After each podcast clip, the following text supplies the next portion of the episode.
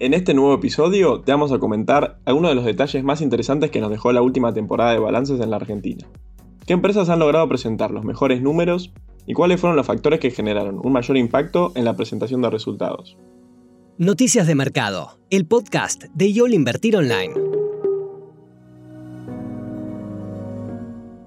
En la edición de hoy hablaremos en detalle de la última temporada de balances de las empresas del mercado local. De esta manera, analizando los resultados informados por las distintas compañías argentinas correspondientes al segundo trimestre de 2022, nos proponemos como objetivo encontrar alternativas de inversión de mediano y largo plazo.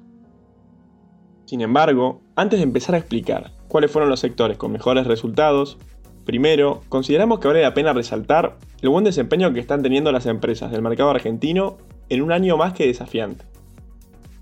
A diferencia de lo que está ocurriendo con los índices norteamericanos, en este 2022 adverso para el mercado financiero internacional, en lo que va del año, la bolsa porteña se ha mantenido sólida. Mientras el SP500 y el Nasdaq han caído entre un 24 y un 34% respectivamente, para sorpresa de muchos, en lo que va del año, el Merval se ha revalorizado casi un 8% en dólares.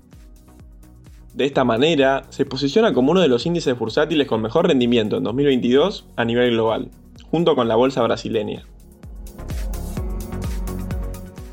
Volviendo a lo que fue la temporada de balances local, en primer lugar, vamos a comenzar detallando el desempeño del sector de energía. Lo cierto es que, en esta oportunidad, hay algunas empresas que vale la pena ser destacadas. Entre ellas, mencionamos a Transportadora de Gas del Sur, Pampa Energía e IPF. Sin embargo, las dos primeras, a pesar de que informaron ganancias en el segundo trimestre del año, han mostrado una cierta desaceleración, tanto a nivel trimestral como interanual. Caso contrario es lo que sucede con IPF. La petrolera de bandera argentina continúa informando un rendimiento más que interesante, alcanzando su cuarto trimestre consecutivo de ganancias. Además de informar ganancias, otro dato positivo es que viene acompañado de una reducción de la deuda financiera y de mayores inversiones, fundamentalmente en lo que refiere a la explotación de shale oil y shale gas. A su vez, también presenta un flujo de caja que alcanza su noveno trimestre consecutivo cerrando de forma positiva. Por otra parte, dentro de lo que respecta al sector de las energéticas reguladas, se puede observar que el ajuste de tarifas ha permitido que las empresas que forman parte de este segmento evidencien una clara mejoría en sus ingresos. Estos fueron los casos principalmente de Transportadora Gas del Norte y de Transener primera de ellas, informó una pérdida de 1.240 millones de pesos, dato que representa una mejoría considerable comparado con el mismo periodo del año anterior, cuando perdió más de 7.300 millones. Vale la pena mencionar que el ajuste transitorio ha permitido mejorar parcialmente los resultados de la compañía. Sin embargo, queda en evidencia que no son suficientes para que la misma logre generar un resultado positivo. En el caso de Transener, el resultado fue aún mejor, ya que registró una ganancia de 1.480 millones al cierre del segundo trimestre del año. Los resultados informados representan un fuerte incremento, comparado con la pérdida de 3.050 millones que tuvo en el mismo periodo del año pasado. Cambiando de sector y pasando al de materiales, además de continuar informando resultados positivos, las empresas de este rubro han retomado el crecimiento tanto interanual como trimestral, apalancándose nuevamente en incrementos en los volúmenes despachados. Esto es producto de los mayores precios internacionales, como así también de un incremento de los niveles de producción. Precisamente esto fue lo que ocurrió con Aluar y Loma Negra.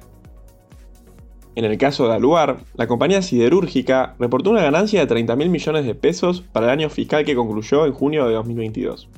Los mencionados resultados representaron un significativo crecimiento interanual, donde la compañía cuadriplicó el beneficio durante el año fiscal de 2021. A su vez, la compañía pudo cumplir con las obligaciones contractuales contraídas con sus clientes, a pesar de ciertas restricciones en la disponibilidad de fletes marítimos debido a la pandemia. Por su parte, Loma Negra informó una ganancia de 2.500 millones de pesos correspondiente al segundo trimestre de 2022. Esto representa un crecimiento contundente respecto a la pérdida de 1.200 millones anunciada en el igual periodo del año pasado. Sin embargo, los buenos resultados reflejan una desaceleración respecto al beneficio alcanzado en marzo del año corriente, registrando una baja trimestral en torno al 21%. No obstante, debemos destacar que, a pesar de la caída trimestral, las ventas mantienen su tendencia alcista. En este caso, los ingresos fueron de 25 mil millones de pesos, lo que representó un crecimiento del 31% sobre el trimestre previo y una suba de casi el 77% en comparación con los valores alcanzados en junio del año anterior. Mientras que los despachos se mantuvieron en la misma sintonía, reflejando un aumento del 19% respecto a los volúmenes de junio de 2021. Antes de finalizar, desde el equipo de research de Yol Invertir Online, consideramos que es importante hablar también del sector financiero, aunque, en este caso, la mirada no es tan positiva. Observamos que en este rubro continúan profundizándose ciertas dificultades que habían comenzado a visualizarse en los primeros trimestres del año.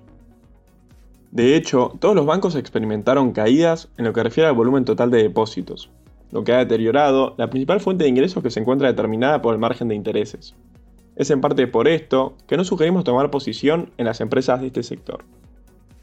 Adicionalmente, el otro factor es el referente a la posición que mantienen en letras y pases, la cual, sumada a tenencia a otros títulos, generan que la participación en el sector público ascienda hasta aproximadamente un 40% del total de sus activos. La excepción del sector la representa Bima, compañía que, si bien no es un banco, se la puede clasificar dentro de lo que representa el sector financiero. El mayor volumen operado le ha permitido obtener resultados positivos, los cuales reflejan un crecimiento tanto contra el trimestre anterior como contra el mismo trimestre de 2021.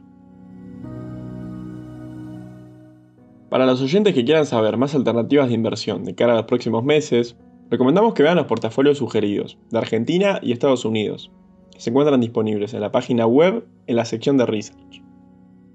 Así terminamos este tip de inversión de YOL Invertir Online. Recuerden compartir el episodio si les gustó y les sirvió y sigan atentos en Spotify para no perderse ningún contenido. Nos encontramos la próxima semana. Te esperamos en la próxima edición de Noticias de Mercado, el podcast de YOL Invertir Online. Para más información visita nuestro sitio www.invertironline.com y encontrarnos en nuestras redes sociales.